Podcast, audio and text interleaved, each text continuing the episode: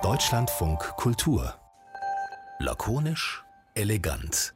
Der Kulturpodcast. Heute mit Christine Watti und mit Julius Stucke. Hallo, hallo Christine, hallo ihr alle. Und eigentlich auch mit noch einem Gast mehr, der nicht da ist, aber trotzdem irgendwie. Meinst du jetzt den Hauptprotagonisten der Geschichte, um die es sich heute dreht, oder meinst du unseren Redakteurskollegen Kais Harabi? Genau, den meinst du. Den meinst du. Wir machen nämlich so ein bisschen Werkstattbericht aus dieser Redaktion. Wir haben uns am Montag getroffen und haben uns das Gehirn wund überlegt, welches das Thema sein soll. Es dauert dann immer so eine Stunde, manchmal auch anderthalb. Alle reden irgendwas, alle reden aneinander vorbei, manchmal auch in die gleiche Richtung.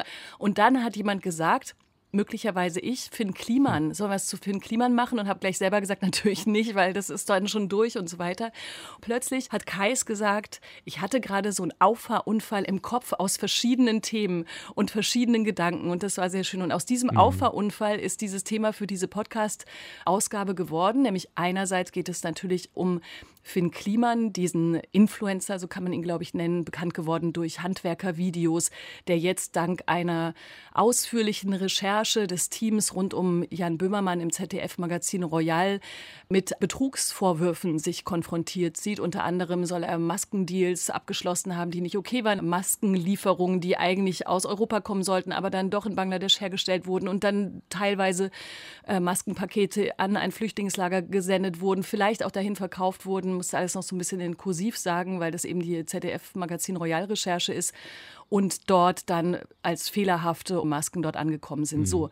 Das ist das Ding mit Finn Kliman. Der Auffahrunfall im Kopf von Kais war, dass ihm aufgefallen ist, dass diese ganze Betrugsgeschichte, ne, sowohl in Serien als auch in Podcasts, immer aufgehängt an realen Personen, ganz gut zu Finn Kliman auch passt. Als hätten wir jetzt auch so eine Anna Sorokin aus Inventing Anna, das ist so eine Serie, über die wir bestimmt gleich reden, als hätten wir jetzt auch so einen Fall, wo ganz klar ist, ein Hochstapler fliegt auf. Mhm. Aber warum dieses Thema so interessant ist, und zwar sowohl offenbar natürlich für die ProtagonistInnen, aber auch immer wieder fürs Publikum, das wollen wir besprechen. Nach diesem Vorschlag von Kais hast du ähm, mit einem unserer Gäste telefoniert. Genau, ich habe Johannes Franzen angerufen, den kennt ihr höchstwahrscheinlich, wenn ihr regelmäßige Hörerinnen und Hörer seid. Wenn ihr das noch nicht seid, werdet es doch einfach mal.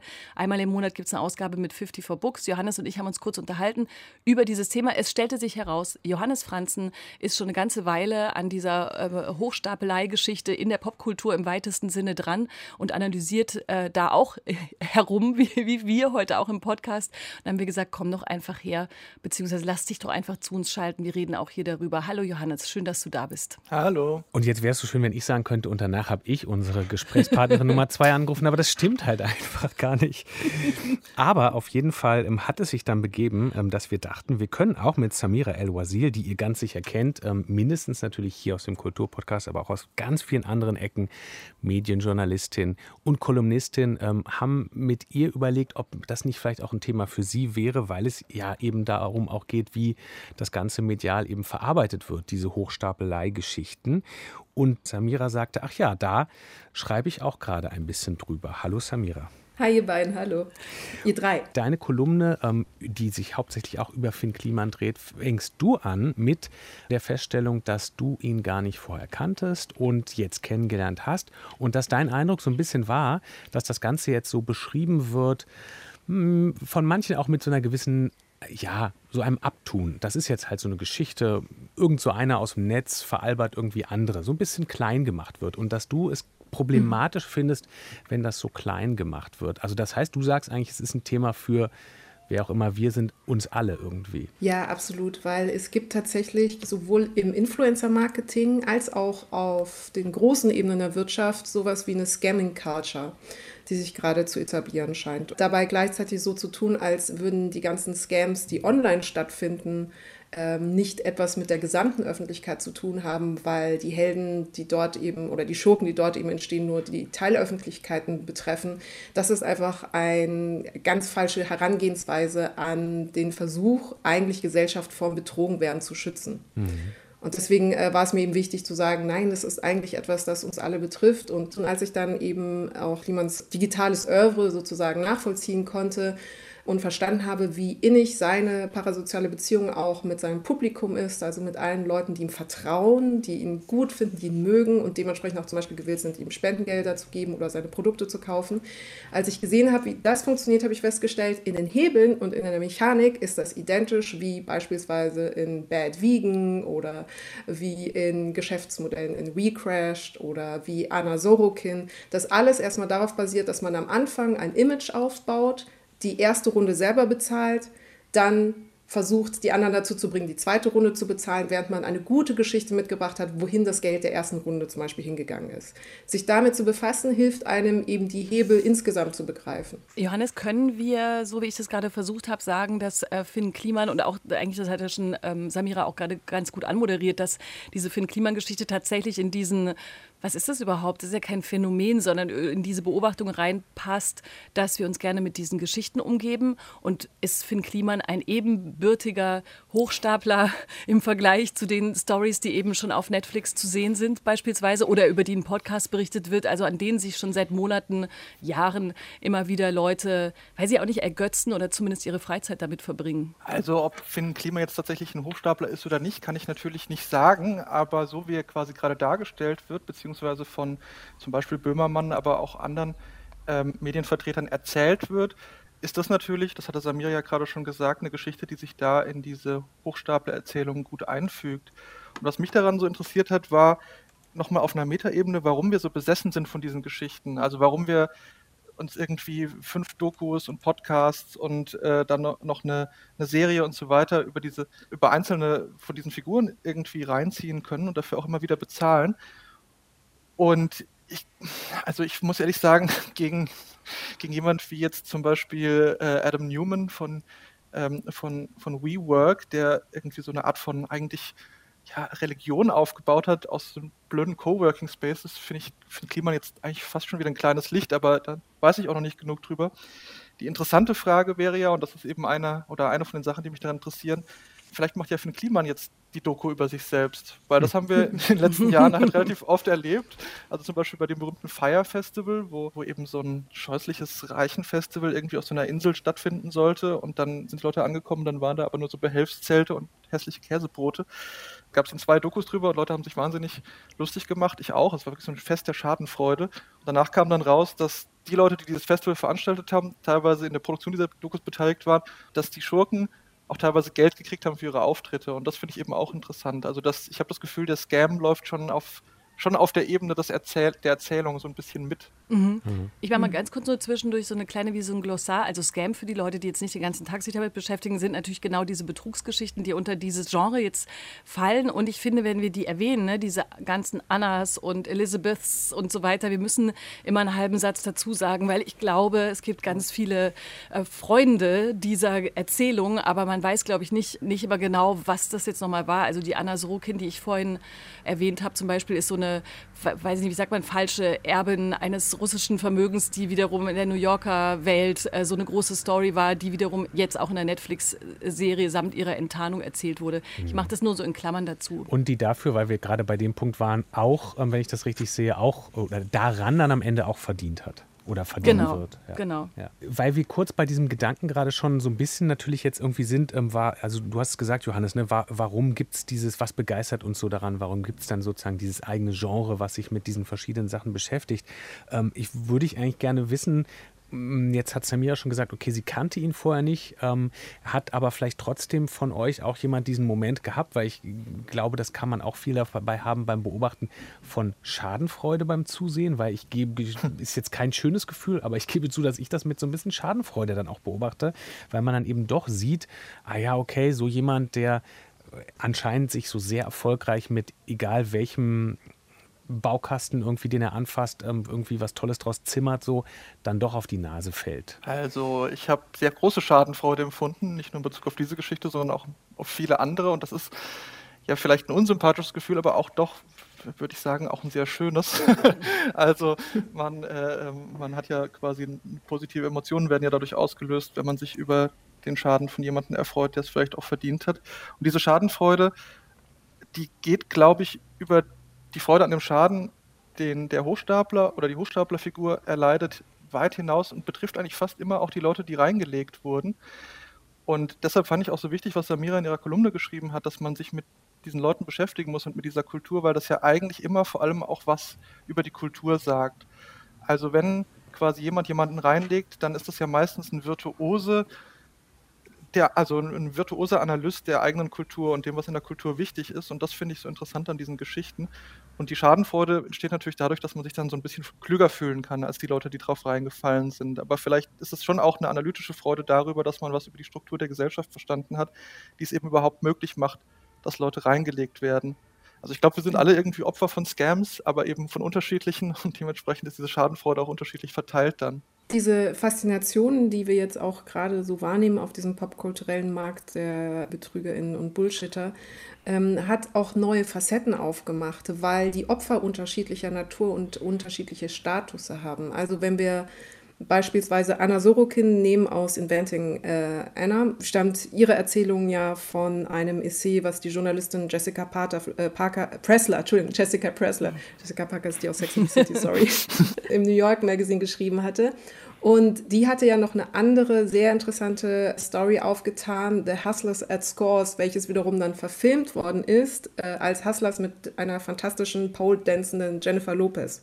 Und da ging es um Robin Hood-hafte Pole-Tänzerinnen, die im Grunde genommen so total privilegierte, reiche Wall Street-Broker, die gerade zu dem Zeitpunkt des Finanzcrash die ganze amerikanische Wirtschaft zu Boden gewirtschaftet hatten, ausgenommen haben, professionell. Und das war natürlich höchst kriminell, weil sie die äh, Broker unter Drogen gesetzt haben und dann einfach ihre Kreditkarten so lange belastet haben, wie es das Limit eben zuließ und damit ihre eigenen Familien und ihre Kinder unterstützt haben und ihr eigenes Leben, was eben noch mehr geprägt worden ist von genau diesen Wirtschaftsschaden, den die Broker ähm, haben entstehen lassen. Und da ist Schadenfreude aber zu Ungunsten oder zugunsten der Broker und gar nicht das Gefühl, ha, die äh, Hustlerinnen, die Pole-Dancerinnen wurden jetzt enttarnt und werden der gerechten Strafe überführt, sondern man empfand ein, eine grimmige Genugtuung und sogar diese Betrügerei als gerecht. Und ein ähnliches Phänomen hatten wir natürlich dann auch mit Anna Sorokin, beziehungsweise hat Jessica Pressler das ja sehr gut auch in ihrem Text beschrieben, How Anna Delvey Tricked New York, weil es auf Kosten der New Yorker High Society und der Upper Class war, die mit offenen Händen viel zu dankbar dieser jungen Frau ihr ganzes Geld gegeben haben auf der Suche nach dieser gierigen Versuchung nach Prestige und äh, Coolness und dem Kunstfaktor, weil es ging ja eben darum, dass ihr die New Yorker High Society Geld gibt für ihre Kunst, ihre erfundene Kunststiftung. So, und dieser popkulturelle Markt des, äh, der Scammer bekommt eben neue Nuancen, weil unterschiedliche Opfer plötzlich aufgemacht werden. Mhm. Und das verhält sich eben noch, noch mal anders als jetzt äh, bei dem Unternehmerpaar Newman, äh, bei WeCrashed, die eben so berufsjuvenile von der Welt besoffene, ein bisschen new ageig und total weltumarmende Start-up-Menschen irgendwie ausgenommen haben mit, also ausgenommen, ja, doch mehr oder weniger ausgenommen haben mit dem zu vielen Mietgeld für die Büros und gleichzeitig eben die große New Yorker äh, Wirtschaft. Deswegen, es hängt davon ab, wer im Grunde das Opfer ist und dementsprechend mit wem man dann gewillt ist, sich mehr zu identifizieren und mehr mitzufühlen. Ich grübel die ganze Zeit darüber, wie, ich will nicht unbedingt jetzt nochmal in die Details der vielen Klimageschichte gehen, aber mir gefiel dieses Schadenfreude-Argument, da wollte ich nochmal kurz drauf zurückkommen, weil ich dann dachte, eigentlich ist es doch wirklich, das bedeutet Scams, die diese Schadenfreude hervorrufen, die erzählen am Ende viel, viel mehr über die Leute, die diese Schadenfreude empfinden, als über die Betrüger oder Hochstapler selbst einerseits und andererseits, also das war so ein Gedanke, den ich nochmal beizutragen hätte. Und vor allem auch in dem Kliman-Fall ist es ja nochmal anders, weil da klar ist, die Enttarnung betrifft überhaupt nicht dieses irrewitzige System aus irgendwie 120.000 Unternehmen, die sich mit Finn Kliman schmücken wollten oder was weiß ich, dass er noch am Tag nach dieser ganzen Enttarnung mit Thomas Middelhoff auf irgendeinem Panel gesessen hätte, sondern die geht ja tatsächlich total gezielt auf diesen, auf diesen Typen, der so straight behauptet hat, ich bin eigentlich ein guter Mensch, ich mache die ganze Zeit gute Dinge. Also wisst ihr, was ich meine? Was ist denn das, was ist das Ziel? Also wo, worum geht es denn dann am Ende? Weil es sind natürlich dann doch unterschiedliche Geschichten, auch wenn die Dynamik ähnlich ist, aber ich würde sie schon dann unterschiedlich bewerten. Also wo ist, bringt der Scam tatsächlich Bewegung in schwierige Strukturen und wo dient er tatsächlich, und da bin ich vielleicht ja bei der Schadenfreude, nur so einem schenkelklopfenden Publikum, das halt sagt, ey, ich fand den immer schon scheiße. Das mit der Schadenfreude, das finde ich wirklich einen interessanten Ansatzpunkt, weil Schadenfreude natürlich ein Rezeptionseffekt ist, also mehr sagt über die, die Leute, die sich, sich anschauen und die Nachfrage bilden nach diesen Geschichten. Und ich als Kulturwissenschaftler würde auch immer erst mit einer Selbstbefragung dieses Gefühls anfangen, das eben so eine Geschichte bei mir auslöst. Und bei Theranos, also bei dieser Elizabeth Holmes zum Beispiel, da ist ja klar, dass die Opfer dieses Scams dass die das nicht verdient haben, dass das eine super monströse Geschichte ist, mit der Gesundheit und den Hoffnungen von Menschen zu spielen. Also ganz anders als bei den anderen Scams, wo zum Beispiel jetzt irgendwie reiche Leute reingelegt wurden, die es, weiß Gott, vielleicht auch verdient haben. Und die Schadenfreude in dem Fall und vielleicht auch bei Finn Kliman bezieht sich gar nicht so sehr auf die Person, sondern vielleicht eher auf die, auf die Kultur. Also diese, diese Figuren sind eigentlich Karikaturen von etwas, was mhm. an der Kultur schief läuft. Also Elizabeth Holmes ist dann zum Beispiel so, eine, so ein Steve Jobs-Verschnitt. Die sp spricht auch in so semi-religiösen ähm, äh, Floskeln. Und Finn Kliman ist dann vielleicht, steht sozusagen für diese Millennial-Kultur des Weltrettertums, das aber eigentlich nichts kostet, das irgendwie so beiläufig läuft, das auch eine gewisse Form von Männlichkeit zum Ausdruck bringt, die sehr anstrengend ist. Und ich könnte mir vorstellen, wenn auf der Ebene tatsächlich hm, diese Schadenfreude dann auch analytisch umgesetzt wird, dann kann das natürlich schon Kulturveränderungen hervorrufen.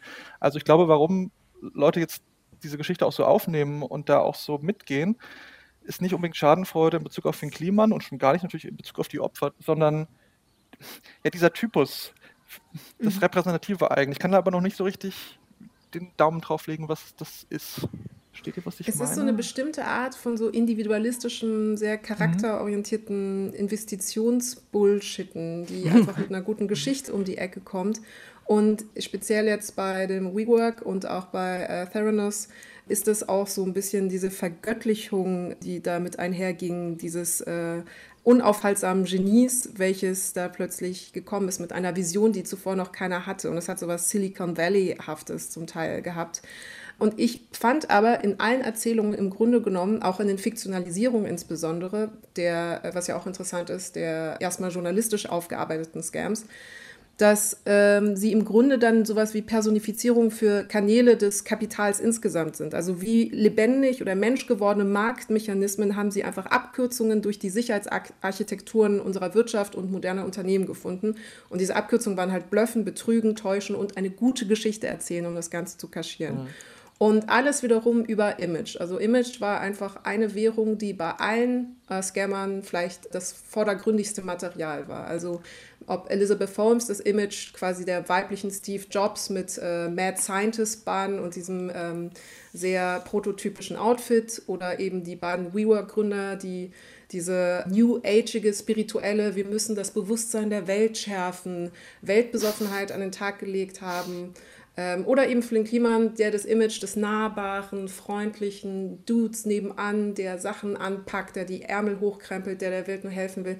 Ähm, die Währung von all diesen Scams ist immer ein sehr, sehr starkes Image beziehungsweise ein sehr starkes, aussagekräftiges Narrativ, was irgendwie einfach zu verführerisch war. Mhm. Anna, Anna Delvey ja genauso. Die Geschichte von dieser Erbin, die sich für Kunst interessiert, das ist einfach eine eine, auch eine sexy Geschichte. Da möchte man auch irgendwie Teil von dieser Glitzerparty sein und lässt sich dann die Augen auch gerne verwischen. Ähm, Vergöttlichung hast du gesagt, das äh, finde ich irgendwie dahingehend interessant, dass jetzt in diesem Fall ähm, Finn Kliman man ja dann festhalten kann, den haben natürlich sozusagen viele andere auf so einen auf so einen Posten auch draufgehoben.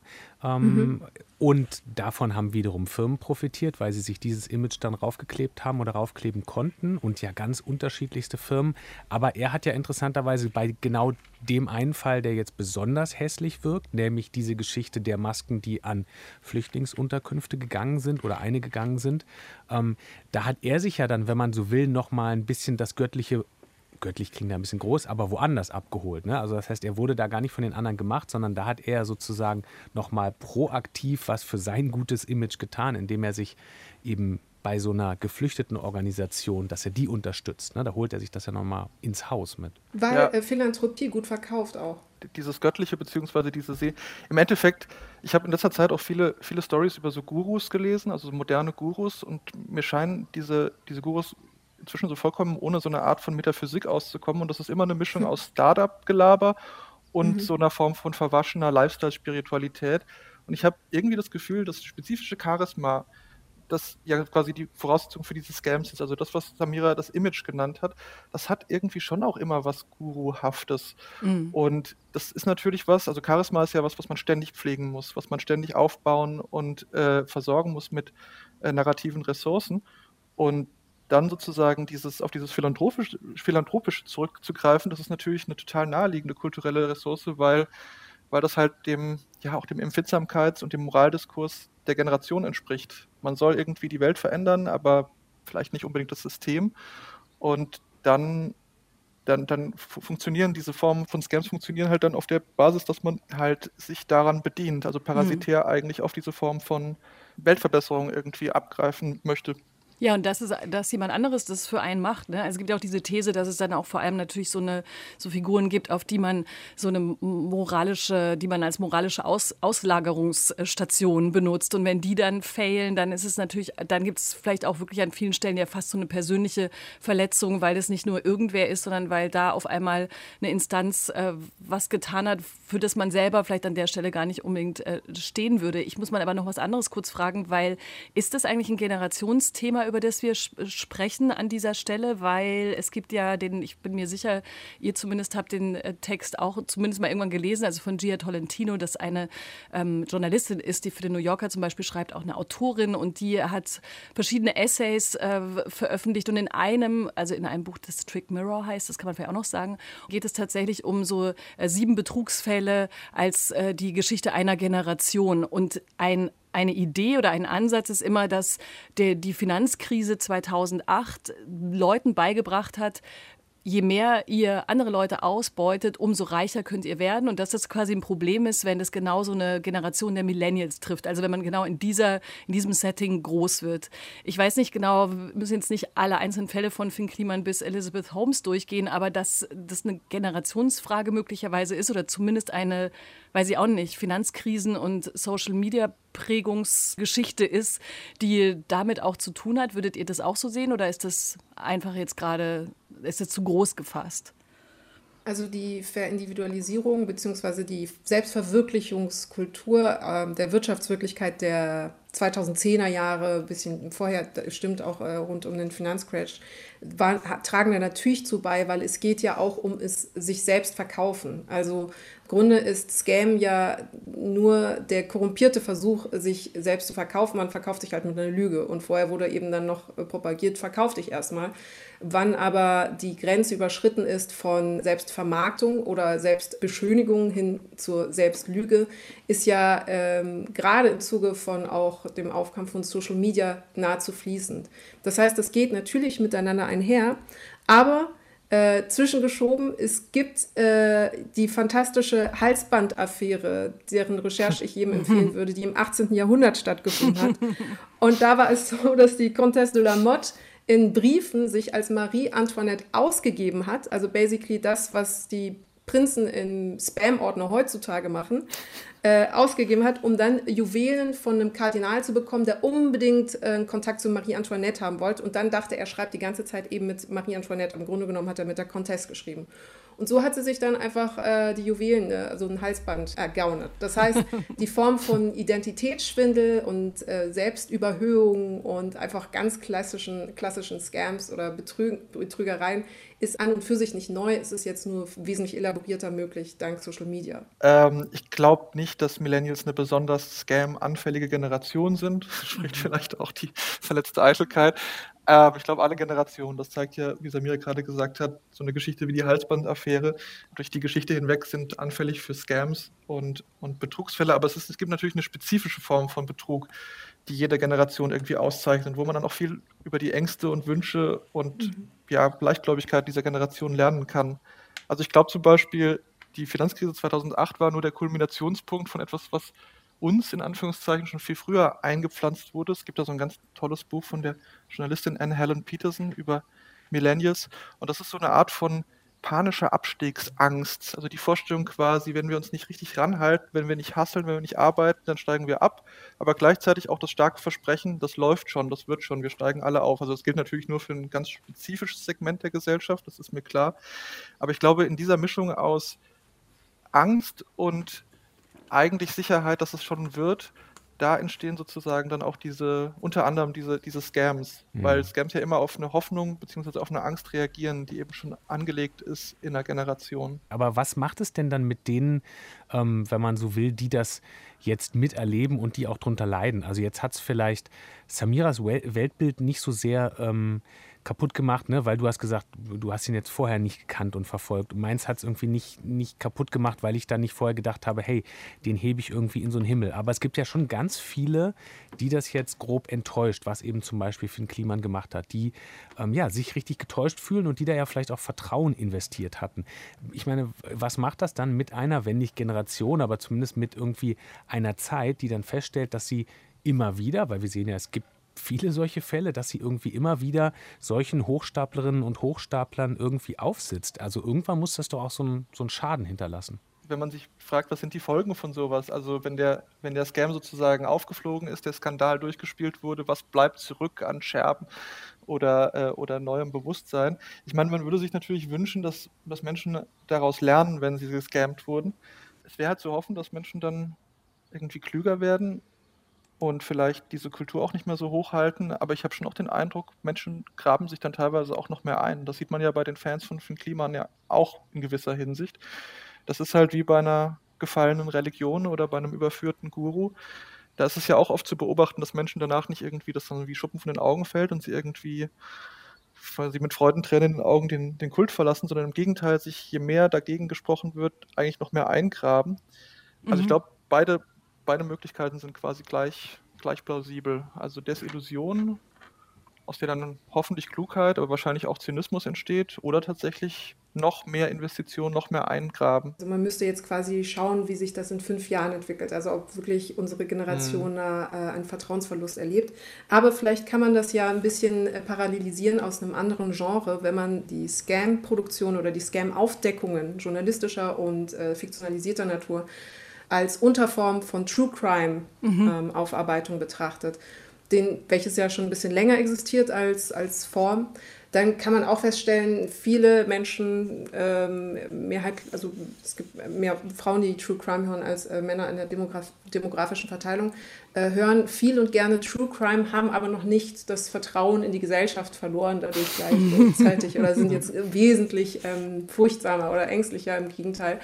Und vielleicht ist das natürlich eine Verletzung der parasozialen Beziehung, aber ich glaube, von, von der erholen sich auch äh, Fans durchaus und finden dann neue Idole äh, und neue Personen, die sie gut finden, neue Multiplikatoren. Denen sie ihre Unterstützung schenken möchte und ihre Aufmerksamkeit schenken möchten. Als du gerade nochmal True Crime erwähnt hast, Samira, dachte ich, dass ja eigentlich auch oft die Hörsituation ist, also zumindest hat man das in all den Analysen, das schreibt man den Hörerinnen und Hörern immer zu, ja, du hast halt True Crime und gleich sozusagen dein eigenes Leben bis hin zu Gott sei Dank bin ich entweder kein krasser Verbrecher oder halt tot, also je nachdem, auf welcher Seite man sich identifizieren wollen würde. Und wenn man es über True Scam sozusagen sagen würde, dann könnte man den, den Hörenden äh, unterstellen, dass sie auch sich an solche solchen Geschichten ergötzen, weil man wenigstens feststellt, ich mache in meinem Alltag alles Mögliche falsch, aber so ein, so ein krasser Fiesling, Hochstapler, Betrüger bin ich natürlich doch nicht und damit geht der eigene Wertekompass so wieder in Ordnung, woran man sich orientiert. Was mich wirklich irre macht an diesen ganzen Scam-Geschichten und da müssen wir jetzt noch mal kurz bei Flynn, äh, Finn Kliman vorbeisurfen,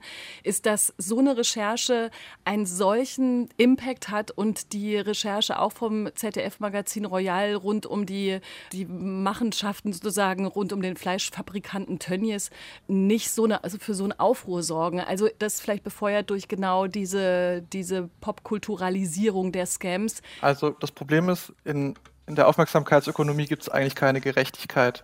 Ja, Nicht stimmt. in dem Sinne. Sondern das Problem ist, ich bin aber gespannt, was ihr zu sagt. Ich habe immer mehr den Eindruck, wenn man sich damit beschäftigt, welche Geschichten wollen die Leute, was wird nachgefragt, was wird gerne konsumiert und viel produziert, dann geht es halt in erster Linie auch um eine Form von Unterhaltung, um ja. quasi den Konsum nicht langweiliger Geschichten. Und da gibt es verschiedene Aspekte, die eine Geschichte nicht langweilig machen. Dazu gehört quasi klar identifizierbare Akteure, einfach zu verstehende Konflikte, das heißt sowas wie Wirecard oder viele White-Collar-Crime fällt schon mal raus, weil das ist halt zu kompliziert. Irgendwie mhm. die Cum-Ex-Geschäfte habe ich bis heute nicht richtig verstanden. Und dann natürlich die Prominenz, die die Person schon mitbringt und das Identifikationspotenzial in Bezug auf diese Figur und auch die Opfer und die Leute drumherum. Und das ist natürlich Finn Kliman viel näher dran, als sagen wir mal, an sagen wir jetzt mal der, der internetaffinen, dauerpostenden Mitteljugend, zu der ich ja auch gehöre, als jetzt so ein Tönnies, der halt irgendwie so ein BRD-Urgestein ist, quasi so ein ganz klassischer Dunkelmann eigentlich. Und das Problem ist einfach, die Geschichten, die erzählt und konsumiert werden, die Gründe dafür liegen eben nicht in der Intensität der, der Vergehen, sondern in der, in der narrativen Attraktivität. Das ist einfach im Wesentlichen muss man das halt vergleichen wie mit, also mit Serien oder mit Büchern oder so. Das ist, hat halt auch Unterhaltungswert. Und wenn der Unterhaltungswert groß ist, ist die Sichtbarkeit groß und die Empörung. Und wenn er gering ist, ist die Sichtbarkeit gering. Ja, das liegt so auf der Hand und ich verstehe die Erklärung total, aber ich kann, äh, vielleicht will ich das jetzt auch extra so eskalieren oder skandalisieren, dass es genau so ist und es ist auch ein bisschen feige und lahm, weil, weil wie, ja, wie soll es sein, aber trotz allem verändert es ja trotzdem eben auch Engagement für Dinge und diese ganzen investigativ-journalistischen Recherchen, als es noch das Internet nicht gab, die hatten halt natürlich immer noch mal so einen anderen Impact und jetzt jetzt äh, ploppt, ploppen an vielen Stellen Dinge auf und dann fetzt das, was Unterhaltungswert hat, aber kommt ja trotzdem daher mit so einer moralischen Höhe, auf der dann geurteilt ja. wird. Und das, ähm, mir gefällt es nicht, aber ich, deswegen stimmt deine Analyse bestimmt, aber es ist so ein bisschen, ach. Ja, ich finde sie auch total nachvollziehbar, aber sie ist natürlich eine, die am Ende jetzt gerade wenn wir dann jetzt wirklich mal nochmal bei der Klimageschichte bleiben hier am Ende, dann ist es eine, die finde ich auch total frustrierend ist, weil ja, mhm. wenn man so will, sind da ja eben auch so eine, du hast gerade, glaube ich, die alten, alte BRD-Unternehmen, irgendwie hast du es genannt und so. Da sind ja auch so, so ein paar jetzt auch da dabei, die sich eben mit seinem Image geschmückt haben. Mhm. Ja, da ist ein Schnapsfabrikant, der ähm, mittlerweile aber hippe, hippe Getränke, von denen hier komischerweise eins im Studio steht. Ich habe es nicht hier reingestellt. Das hat mich hier begrüßt. Das ist leer. Ähm, so, ja, und äh, Whirlpool-Hersteller und Baumärkte, alles eigentlich auch eher so mittelhippe Geschichten, die haben sich damit geschmückt. Ähm, jetzt ist das Ganze so ein bisschen aufge, aufgeplatzt die grenzen sich ja auch wieder von ihm ab ne, und geben so Statements raus wie, also das entspricht irgendwie nicht dem, wofür wir stehen. Und die sind am Ende eigentlich fein raus. Das ist ja auch sehr ärgerlich, finde ich, an der Geschichte. Weil sie haben sich auch mit ihm geschmückt. Vielleicht ist das Problem der Millennial-Scams und Skandale, dass sie eben, also dass die Voraussetzung dafür immer schon ist, dass die Leute berühmt sein müssen und ihr Image pflegen und sich in die Öffentlichkeit stellen und dadurch natürlich perfekte, erzählbare Protagonisten für so eine saftige Mediengeschichte hergeben, wohingegen die alte Macht, die alte Korruption, die wusste eigentlich, dass es quasi am besten ist, wenn man besonders langweilig ist, wenn man nicht sehr gut erzählbar ist, wenn man quasi so grau im Hintergrund steht. Ich meine, ich bin Skandalforscher, ich interessiere mich für all diese Dinge. Es gibt, kann ich nur empfehlen, auf YouTube, glaube ich, immer noch eine sehr gute Doku, die heißt, glaube ich, Bimbis. Da geht es um die schwarzen Kassen von Helmut Kohl. Da stehen dann auch die Haare zu Berge, aber die Leute, die da halt durchs Bild huschen, das sind halt alles irgendwie so graugesichtige, gleich aussehende ältere Männer mit so Kastenbrillen. Und das ist natürlich nicht, das hat nicht den gleichen narrativen Wumms wie so ein, wie so ein Kliman.